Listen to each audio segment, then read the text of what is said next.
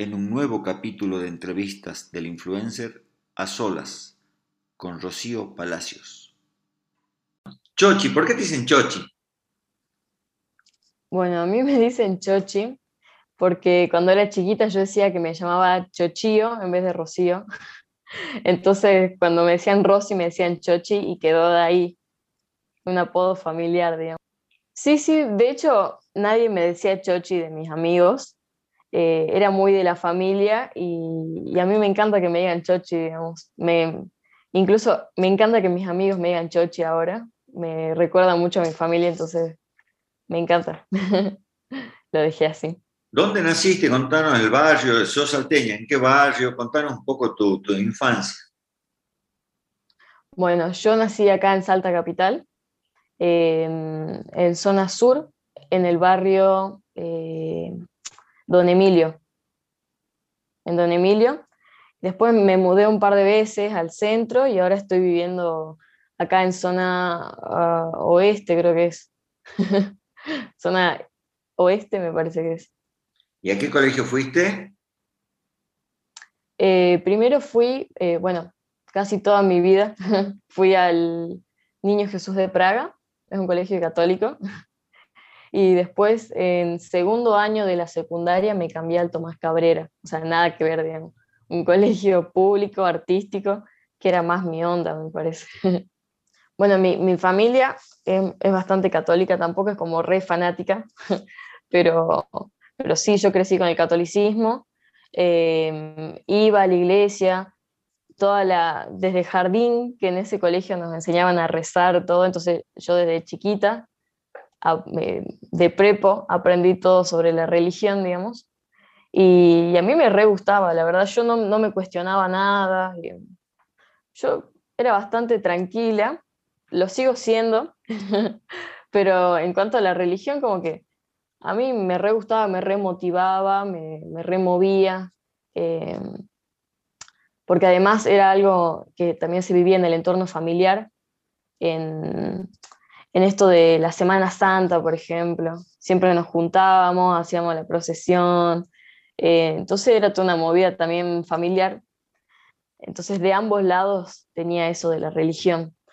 Después, recién en la secundaria, ya un poco más de grande, como que me empecé a relacionar con otras personas, con otros amigos, y, ahí cambié mucho mi, punto de vista eh, sobre la religión. Yo la súper respeto y súper respeto que mi familia crea. Eh, de hecho, hay algunas cosas que todavía me movilizan y que las tomo de la religión. Eh, cosas lindas que obviamente tiene, pero, pero bueno, a esa edad más o menos ya me empecé a cuestionar mm, algunas cosas que yo creía que estaba mal, por ejemplo, el amor homosexual, porque empecé a conocer un montón de, personas eh, que son de esa movida y me empecé a informar sobre todo. Entonces ahí dije, ok, esto no comparto con la iglesia, esto otro tampoco comparto. Y así es como que me fui alejando un poco. Eh, obviamente igual respeto, porque tengo muchos amigos también que son creyentes y me parece perfecto, es lo que los moviliza a ellos. Entonces, eh, bueno, así como que me fui informando más sobre otros temas fuera de la religión y me di cuenta que ya no me identificaba o no me, no me llenaba. Entonces dije, no quiero seguir en este colegio porque la verdad me están imponiendo la idea de la religión todo el tiempo y si bien yo la respeto y está bueno y escucho a las otras personas, eh, ya no me, no me resuena. Entonces, la verdad es que yo quiero dedicarme al arte y, y acá en este colegio no puedo crecer en el arte, digamos, porque era lo que menos había, digamos. Entonces ahí decidí cambiarme de colegio eh, a uno artístico, público, laico, Así que todo lo contrario, y ahí sí me sentí muy bien y pude crecer de otra forma también. Crecí más a nivel personal y a saber qué era lo que me gustaba en realidad fuera de, toda la movida de la religión o de lo, de lo que tenía que ser. Ya me di cuenta lo, lo que quería ser más que nada en ese colegio. con esa gente. Yo estaba feliz, o sea, quería ir al colegio todos los días, quería, porque además no es con un uniforme así que me incomode, digamos. Yo en el otro colegio tenía que ir con pollera, con cancán, todo del mismo color.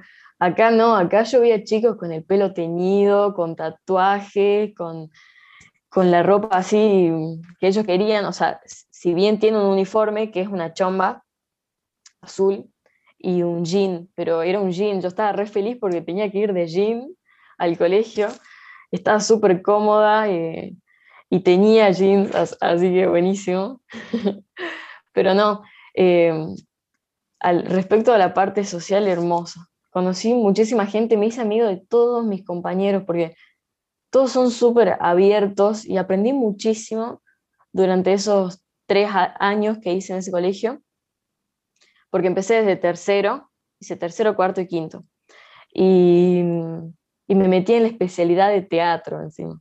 Entonces yo estaba feliz porque yo soy fan del teatro, yo amo el teatro, y que en un colegio se especialice en esa parte artística me, me encanta. Entonces yo estaba chocha, yo iba re feliz al colegio. Eh, como te dije, me quedaba súper lejos igual, porque el colegio este queda en zona norte y yo vivo cerca de la terminal. Entonces me tenía que tomar dos colectivos, pero no me importaba nada, yo, yo iba igual porque la pasaba re bien. Y quizás sí me costó acostumbrarme un poco al horario, porque era doble jornada. Yo en el colegio este, en el privado, que iba antes, hacía desde las 7 de la mañana, no, desde las 7 y media hasta las 12, por ahí una. Y en este colegio es desde las 7 y media hasta las 4 de la tarde a veces. Tipo, había días que salíamos re tarde. Pero a la tarde teníamos los talleres, entonces yo la pasaba re bien, la verdad. Hermoso, la verdad fue un cambio hermosísimo que menos mal que me atreví a hacer porque eh, aprendí muchísimo en estos años y también me empecé a descubrir más como persona. Y ese cambio que decís, este, sí o sí necesitas tener el apoyo de la familia, de los padres en este caso, porque si no es complicado. Hay adolescentes que están en, en, la misma situación que vos y, y sin embargo no se animan o no pueden porque no tienen el apoyo ese de los padres. Exactamente, por, por suerte, eh, mis viejos siempre me bancaron en todo lo artístico, en la música sobre todo. Eh, me rebancaron, también me bancaron en que empieza a creer en otras cosas. O sea, ellos también fueron creciendo muchísimo cuando mi hermana y yo nos cambiamos de colegio. Crecieron muchísimo porque nosotros volvíamos felices y le decíamos, ay, no sabía lo que aprendí que sobre la vida, porque filosofamos un montón con mis compañeros. Este, pero sí, un, un re apoyo. Igual eh, ya estaba a mitad de la secundaria en el otro colegio, entonces como cambiarme era como, no, espera hasta quinto, después ve que querés estudiar, aguanta un poco, ¿viste? Pero yo ya no sabía cómo decirles que no, no quería seguir estando ahí porque me estaban reprimiendo un montón también, no me dejaban ni cortarme el pelo, así como tengo ahora. Yo me corté el pelo así cuando salí del colegio, digamos. Entonces, este, igual gracias a mi tía me pude cambiar, mi tía que es lo más, eh, mi tía Dani, que ella súper apoya lo artístico. Dani Palacios le mando un beso, que la amo y ella fue la que más me apoyó en esto y, y como que los convenció a mis viejos, porque ella vive por ahí cerca y dice, no, que ese colegio es hermoso, que los chicos van así re felices, que estudian de todo, estudian arte, se ve que llevan cuadros, pinturas, este, esculturas, de todo. Entonces yo me rehice la cabeza, yo estaba re feliz y por suerte los terminé convenciendo. Pero sí me decía, mira que te tenés que tomar dos colectivos de ida, dos colectivos de vuelta. Si vos te la bancás, porque está lejos, ¿no? Estaba muy lejos. También esa era una de las cuestiones por las que no les convencía. Pero, pero bueno, al final accedieron y fue lo mejor. Y ellos se dan cuenta que también fue lo mejor para mí. Así que... Me hablabas de, teatro, ¿y en qué momento empezó a picar el, bichito por la música? Em, bueno, de hecho tiene que ver con el teatro también, porque yo estudié teatro cuando era muy chiquita y yo yo amaba las películas así, High School Musical, tipo los musicales, comedia musical, pero a mí me daba mucha vergüenza cantar. Yo, ay, no sé, mi papá me decía en las reuniones familiares que hagamos karaoke, yo me escondía, yo me encerraba en mi pieza, no me animaba a cantar, me daba mucha, mucha vergüenza. Pero yo te hacía una obra de teatro entera de 50 minutos, un monólogo, pero, pero cantar no, porque yo sentía que en el teatro me estaba escondiendo detrás de un personaje, que solo era un personaje, y en la música me, sentía como desnuda, o sea, la música estaba entregando lo que de verdad siento, lo que soy, entonces me daba un remiedo de lo que piensen los demás, sentía que cantaba mal. Entonces en la música llegó un poco más tarde. Siempre me, la pasaba cantando, pero en público como que no, no me animaba. Pero ponele que mm, mi hermana mayor, Sofía, eh, que le mando un beso también, ella también canta desde re chica, y yo veía cómo ella cantaba frente al público y cómo, cómo experimentaba eso y, yo la readmiro, la readmiro y la readmiraba de chica. Decía, no, qué ganas de cantar así y de animarme. Y bueno, yo creo que empecé a animarme en los karaoke familiares, porque empezaba a cantar canciones que me gustaban y después ya no paraba. Pero incluso estuve en concursos de canto y yo la pasaba re mal. Yo me ponía re nerviosa. No quería ni subir, se me cortaba la voz, me ponía re mal. De hecho, hubo un concurso, Canta Salta creo que se llamaba, no sé si te acordás. Bueno, yo concursé ahí y llegué a la final y no me presenté en la final. no me presenté. Me quedé en mi casa porque no, quería, tenía miedo. Entonces ya hasta esa época estaba muerta de miedo y ahí ya tenía, no sé, 12 o 13 por ahí. Y después, em, a los 14, empecé a componer mis temas. Y ahí me fui acercando a la música de otra forma ya de una forma de expresión y no de como de entretenimiento, por así decirlo, ¿viste? Entonces entré a la música desde otra forma, desde otro lado, que ahí ya me, me gustó más, por así decirlo. Igual no me animaba mucho a cantar mis temas, pero me encantaba componer, componía cualquier cosa, cualquier cosa. Em, y de ahí de a poco fui empezando a, a practicar el componer y todo eso. Pero sí creo que a los 14 y a los 15 ya me empecé a, animar más a presentarme en público. Claro, porque vos componías, pero la idea tuya era cantar y expresar tus canciones. Sí, sí, sí, sí. Para eso tenías que romper ese miedo, esa barrera que estaba, te estaba este, impidiendo expresarte. Sí, totalmente, totalmente, porque solo me pasaba con esa parte, digamos, del arte. Después todo lo que era teatro yo me reanimaba, fui a taller de teatro, hice obra, todo de re chiquita, pero así esa parte de cantar, de mostrar lo, lo que estaba más adentro mío y expresarlo por ahí me costaba mucho más. Y ahí formás los seres extraños. Contanos, un poco la, banda, pues son todos adolescentes, es algo muy interesante.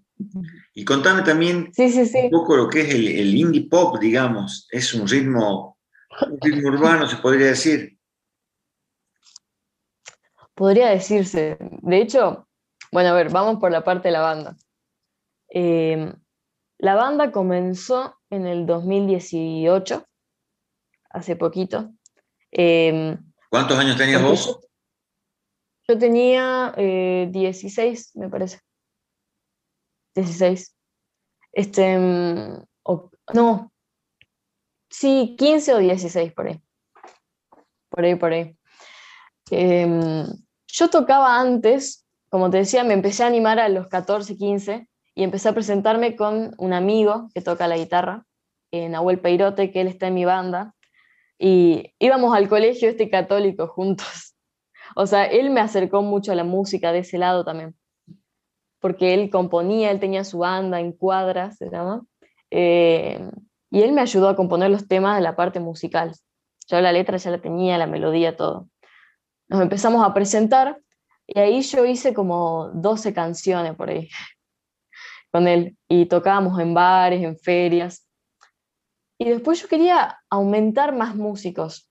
Yo sentía que quería darle más bola a esas canciones. Entonces le dije, no sé, hagamos una banda, pero yo no conozco a músicos acá. Yo recién estaba ingresando en la movida artística musical de Salta. Y me decía, bueno, no sé, veamos de, de conseguir músicos que tengan nuestra edad. Entonces yo publiqué en Instagram una historia diciendo que buscaba músicos para un proyecto y especificaba qué, qué instrumentos más o menos quería. Contarle, o sea, ellos me buscaron a mí. Yo es como que no lo, no lo fui buscando uno por uno, sino que ellos me contestaban las historias me decían, yo sé tocar esto, dale, que yo me reprendo. Y nos juntamos en nuestro primer ensayo para conocernos, porque había mucho que no nos conocíamos. Y así fue re loco, fue todo un clic de la nada. Y éramos ocho, éramos un montón. Éramos dos percusiones. Em, entonces, después eh, fuimos viendo qué es lo que quedaba mejor. Y en el primer ensayo hicimos una zapada, la flasheamos todos y quedó tremendo. Y ahí sentimos una reconexión entre los siete, porque somos siete. Eh, originalmente somos siete y ahora se sumó eh, un amigo más, Chachi. Entonces somos ocho, somos un montón. Este, entonces mm, empezamos a ensayar y nuestra primera tocada fue en el concurso de los cuatro vientos. No sé si viste que hizo la municipalidad. Sí. Sí, sí. En el Parque San Martín. Bueno, ahí fue nuestra primera tocada. O sea, de una en un concurso, digamos, ni siquiera una tocada antes, tranqui, no. Estábamos muertos de miedo igual, pero, pero le mandamos a esa tocada y salimos en el tercer puesto. Nosotros ni lo podíamos creer, la verdad, porque era nuestra primera tocada. Nosotros capaz que, no sé, lo íbamos a hacer como un experimento para ver qué onda la banda. ¿Y tocaron tus temas? Tocaron, sí, tocamos mis temas. Ya con todos los músicos. Sí, Nombrame, el grupo, cómo se compone. Dale. Bueno, primero en la guitarra, en la primera guitarra eléctrica lo tenemos a Peiro, Nahuel Peirote, pero le dicen Peiro. En la segunda guitarra y ukelele a Omar Castro. Em, después le dicen ceniza de sol, ceniza de sol le dicen. Em, todos son bien flayeros, bien extraños. ¿Por qué ceniza de sol? no sé por qué le dicen ah. ceniza de sol. Él, empezó a llamarse así en su Instagram también, entonces la gente le dice así. Omar también. Pero bueno, ni idea, la verdad. Después en, las teclas, a Joaquín Zábate. En, en los vientos, que ahí está el clarinete y la quena, lo tenemos a Iván eh, Escalante un músico resarpado. Nosotros lo readmiramos, un capo mal, es un capo. Después, en el bajo, a Álvaro Rodríguez, le decimos Ito. Eh, también, no sé qué haríamos sin él, la verdad. Él es como la mamá del grupo también, tipo, nos, nos recuida, nos organiza, nos organiza todo. Yo creo que si no estuviera él, seríamos un desastre total, porque ni yo llevo las riendas como él, así que estamos re contentos con Ito. Em, y ahí no sé cuántos voy. Ah, bueno. Ito, ¿me decís? ¿Cómo le dicen? ¿Ito? sí, Ito. Ah. Sí. ¿Cuántos años tiene? Y él tiene 22, eh, me parece. Son todos de esa edad, más o menos. Sí, son todos de esa edad, menos el baterista, que es eh, Samuel Rodríguez se llama, que él tiene 17. Él es el más chico de la banda. Ah. Pero después el resto tiene entre 19 y 23, 24, me parece. Y bueno, el nuevo eh, integrante, que también está en la percusión, está en las congas, en, el triángulo, en todos los sonidos así zarpados. Em, Chachi le dicen, que es hermano de Ito, Chachi Rodríguez. Y antes que entremos al, indie pop, ¿cómo haces, ¿cómo haces para armonizar, más que ya me estabas contando que Ito es el que, el que agrupa, ¿cómo haces para organizar y cómo hacen ustedes para, es una banda grande y es complejo, este, complejo eh, armar el grupo y que, que suene como en realidad vos querés que sos el líder, que la líder, digamos, del grupo. Claro. Y mira, primero está el decir que todos son varones y yo soy la única mujer con todos los changos ahí. Em, y yo estoy, estoy como practicando más el liderazgo porque soy muy mala. Tipo, yo soy más como de, dale, veamos entre todos, compartamos. Y no, sí se necesita alguien que como que lidere un poco para que mm, no se descontrole, para que tratemos de estar todos de acuerdo. Pero sí, es medio, medio difícil ponernos de acuerdo, incluso en los ensayos también, como son tantos y cada uno tiene sus estudios, sus trabajos, este, es difícil ponernos de acuerdo para juntarnos. Pero respecto a la música, no sé, salió todo muy natural, como que los chicos ya tenían un, un previo conocimiento de la música, yo no tanto, ellos me, enseñan siempre y entre todos vamos viendo qué es lo que queda mejor, pero todos la tienen re clara y como que casan la idea. O sea, le dieron como un giro a, los temas originales míos y yo estaba re de acuerdo, a mí me encantaba. Pero ahí eh, no tenían como mucha mm, libertad a la hora de componer musicalmente porque ya estaban los temas con, con la melodía porque eran temas viejos. Entonces ahora estamos empezando a componer entre todos y ahí están surgiendo cosas tremendas, tanto la letra como la música. Ahora estamos haciendo que Omar, el guitarrista, rapee, porque él también tiene su proyecto, así, entonces en un tema rapea y también los chicos hacen voces. Entonces ahora estamos armando eh, otro proyecto donde todos puedan meter la cuchara, y que suene así más flashero con todos los conocimientos de cada uno y tenga más libertad de experimentar. Entonces, yo creo que va a salir algo re lindo. Estoy trabajando todo eso, la verdad, y esto me está ayudando mucho a organizarme y a organizarnos, así que sí. Ahora sí, háblame de un poco del indie pop. A ver, ¿de dónde surge el indie pop?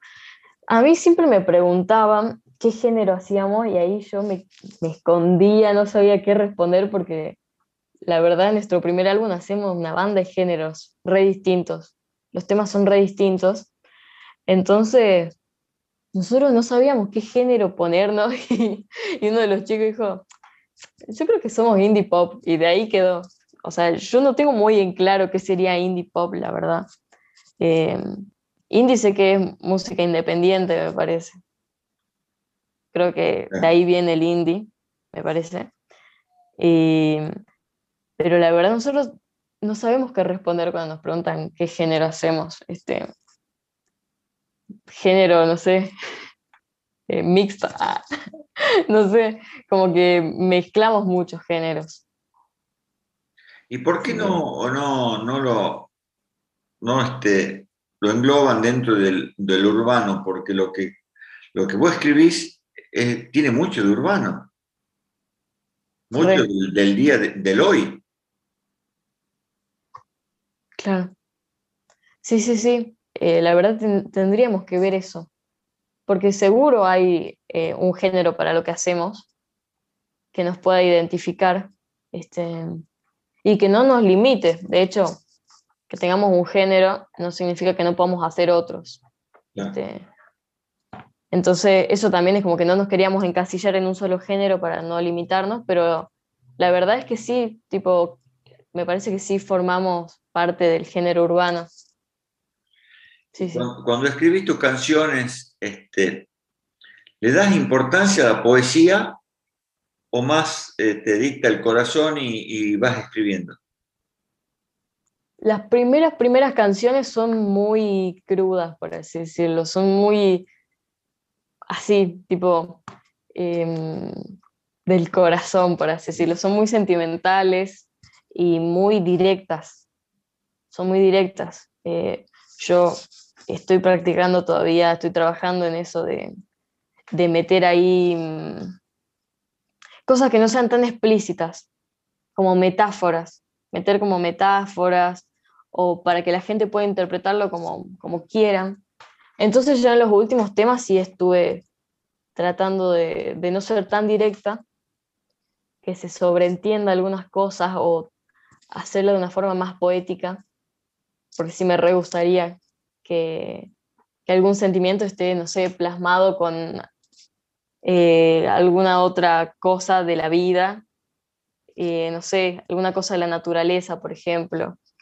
Eh, me re gusta jugar con eso, digamos. No ser tan directa, pero hay algunos temas en los que sí soy bien directa y me gusta que sea así, digamos. Y contanos, Viajecito Espacial, tu primer disco, ¿cómo sale? Ya algo me contaste, ¿por qué se llama Viajecito Espacial? y los temas. Yo vi en video en YouTube, este, también hay, eh, jugás con la gráfica. Sí, sí, sí, sí. Bueno, em, respecto al álbum, sale en el 2020. Em, íbamos bien, la verdad se estaba atrasando, el proyecto se estaba atrasando, que no se daba. Y eh, conseguimos grabarlo en el estudio 3214 de Gastón Flenkenstein, en Zona Sur. Muy hermoso ese estudio, la verdad. Muy linda experiencia. El problema es que empezamos a grabar y ¡pum! vino la pandemia. Entonces nos agarró la pandemia ahí en medio de la grabación y tuvimos que postergarlo aún más. Eh, y salió ya a fin de año del 2020, este, pero iba a salir mucho antes. Pero bueno, las cosas se dan por algo y, tuvimos que ir de a poquito, muy de a poquito, ir a grabar. Iba uno a grabar y después el otro día iba otro. Así tipo, no podíamos grabar todo en una sola sesión. Entonces sí nos llevó mucho más tiempo. Em, respecto a... A la gráfica que te preguntaba. A la gráfica. Sí, sí. Em, todo ese arte fue gracias a mi hermano, Sebastián Palacios, que él estaba experimentando con el diseño gráfico. Eh, y nosotros queríamos hacer videos lyrics, o sea, videos de letra, eh, pero, pero él decía, ¿y si lo hacemos así con animación? ¿Y si te hago un video de animación? No sé qué. Sí, de una, y nos mostró este, la idea que él tenía, el boceto, y nos re gustó, nos re gustó a todos. Le fuimos ahí cambiando un par de cosas, porque como somos siete, no todos piensan igual. Entonces, ahí cada uno decía, no, mejor háganlo de esta forma o agréguenle esto. Entonces, fue modificándose. También eso tardó bastante. Pero todo ese trabajo es gracias a mi hermano. Él tuvo las ideas de hacerlo así, en forma de ah. animación. ¿Y ahora están preparando ya un segundo disco o la idea es sacar tema por tema? Sí, yo creo que eso de sacar temas de a poco es muy bueno. Eh, creo que sirve muy bien. Nosotros por ansiosos ya eh, sacamos todo un álbum de una. No sé si fue lo mejor que tendríamos que haber hecho, pero, pero lo mandamos de una, sí. Un álbum entero con todos los videos en YouTube eh, de letra, con letra. Em, pero sí, tenemos pensado hacer ahora eso de, sacar tema por tema, quizás con un video yo creo que sería un golazo, pero eh, producirlo de a poco y, andar soltando de a poco, no todo de una como hicimos la primera vez. Porque yo creo que esa es la que va ahora, es la que mejor funciona, lo que mejor funciona, parece. ¿Están preparando temas nuevos? Sí. sí, sí, sí, sí. De hecho, hay uno que ya está listo y que lo tocamos en vivo un par de veces, las últimas veces que tocamos. ¿Así? ¿Ah, ¿Cómo se llama el tema? Parte de todo. Parte de todo. Ese tema todavía no salió en YouTube. No, no, no, lo tocamos en vivo nomás. Eh, y ahí es donde rapea eh, Ceniza de Sol. Ah. Y se mezcla de todo, es re lindo. Y ese es el primero que armamos entre todos. si yo te pregunto, ¿para quién crees vos o para quién deseas? Porque a veces uno desea una cosa, pero que está orientada a tu música, tus canciones. No, yo creo que para cualquiera que esté dispuesto a escuchar, a escuchar lo que tengo para decir, eh, lo que quiero contar, lo que quiero expresar, este, no importa la edad que sea. Yo pretendo dejar un mensaje a, todas las personas, porque yo creo que nunca es tarde para reaprender algo o para soltar algún aprendizaje de antes. Entonces yo creo que a cualquier persona que esté dispuesta a, escuchar. Si les resuena algo de lo que digo, buenísimo. Y si no, también está perfecto. Em, pero me, gusta me, gusta que sea así, por lo menos que, que se den el tiempo de escuchar y, y si no les sirve, que lo descarten. ¿Y algún día una tocada con tu hermana lo, piensan o como son, eh, como son rubros distintos, por ahora no lo pensaron? No, re. Sí, sí, sí. De hecho, hay una canción que quiero hacer con ella, eh, quizás para el álbum, y ella siempre me invita en sus tocadas, siempre compartimos alguna canción. Eh, por suerte eso no se perdió y no, no queremos que se pierda tampoco. Por más de que hacemos música muy diferente, em, es la música y la familia la que nos une, entonces siempre que podemos darle espacio a alguien más de la familia, lo hacemos, digamos. ¿Qué música escuchás aparte de, del indie pop Escucho de todo, la verdad. escucho de todo. Em, pero creo que lo que más, más escucho y me estuve dando cuenta de la última vez es RB, em, blues, soul, jazz, em, pop, pero del viejo, tipo hip hop. Escucho un montón de, de los 90. Es como que me encanta, me encantaría también ir por ese lado no sé, ya sea para un proyecto solista o para la banda o para otro proyecto, este, me encantaría ir por ese lado. Em, también, bueno, toda mi vida, mi corta vida, escuché música de los 80 porque crecimos con esa música por mi mamá, por mis viejos. Entonces, seguimos escuchando música de los 80. Música actual casi no escucho, pero también me estoy poniendo al tanto y, la re disfruto, como el reggaetón, la cumbia, el cuarteto. Bueno, la cumbia y el cuarteto no son actuales, pero, pero la movida de ahora actual, eh, sí, las trato de disfrutar. Antes era como, no, ¿qué es eso, loco? Y después me di cuenta que hay mucha data piola en esa música que hay que rescatar, digamos. Es como que tiene, o sea, te pone feliz, o sea, lo usan para hacer ejercicio y te motiva a hacer ejercicio, es muy flashero, es como, es re lindo que tu música haga eso, más allá de también de que te haga sentir eh, cosas tristes o que te acompañen tus sentimientos, que, que te mueva, que te haga bailar, que, que te haga disfrutar, es, es hermoso, es súper valorable, es todo un trabajo que el que hacen. Entonces empecé a verlo desde ese lado a esos géneros y dije, no, está, está re bueno, a mí, me hace mover. Así que está muy bueno. Eh, ¿Le escribís al amor? Sí, sí, sí, sí. Eh, Because I Love You, por ejemplo, habla sobre el amor eh, sin importar la religión, el sexo, eh, el género. Em, ahí engloba ese amor como universal pero también estoy eh, componiendo. Yo tengo varias canciones que son como de un proyecto solista que las estoy componiendo de a poco. Y una de esas, que no tiene nombre aún, eh, habla sobre el amor propio y sobre el perdón, pero eh, dirigido como en tercera persona, creo que sería. O sea, no es tan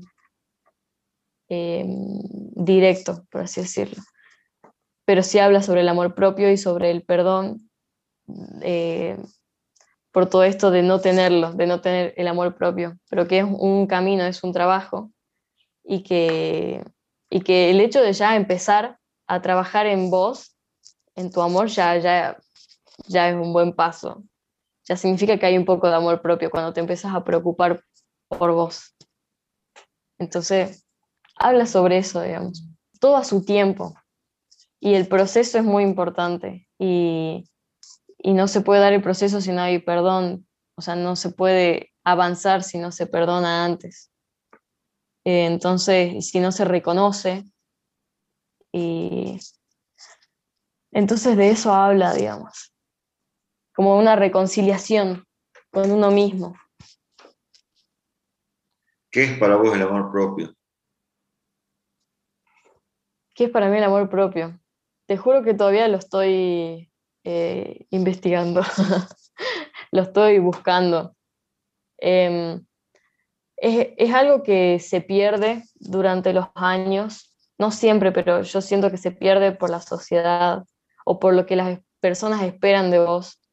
Eh, y al ver de alguna forma que no llegas a alcanzar eso, te empezás a hacer de menos, o por lo menos así es como yo lo viví, porque yo creo que cada persona es un mundo y lo vive a su forma, el amor propio. Quizás para otras personas significa otra cosa, pero para mí, no sé, es como aceptar tus cosas negativas y si no te gusta, cambiarlas. Yo creo que está perfecto cambiar las cosas que no te gusten de vos porque es tu casa, digamos. Vos la pintás como vos querés, vos le agregás o le sacás lo que vos querés, pero querés que tu casa esté bien, ¿entendés? Esté segura, esté eh, llena de amor. Entonces, cuando pasan los años y la gente entra a tu casa y, y le saca cosas o le mete cosas que no son buenas, está bueno reconocerlo y, y hacer como un reset, una limpieza, por así decirlo. Pero eso lleva muchos años. Em, hay personas muy grandes que todavía tienen su casa llena de cosas que tienen que sacar, que tienen que limpiar y no se dan cuenta. Así que eso... Y, a través de tu música, quizás aunque sea a una persona, puede ayudar a que, a que limpie su casa.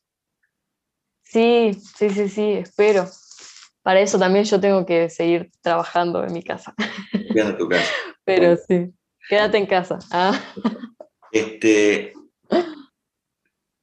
hay una mesa, una mesa con cinco sillas, una obviamente es para vos. ¿A qué personajes del mundo, que vivan o no, sentás en las otras cuatro, de cualquier rubro? ¿Para charlar o algo así? Para charlar para charlar horas o para, para, escuchar a cuatro personajes que vivan o no del mundo entero. Ok.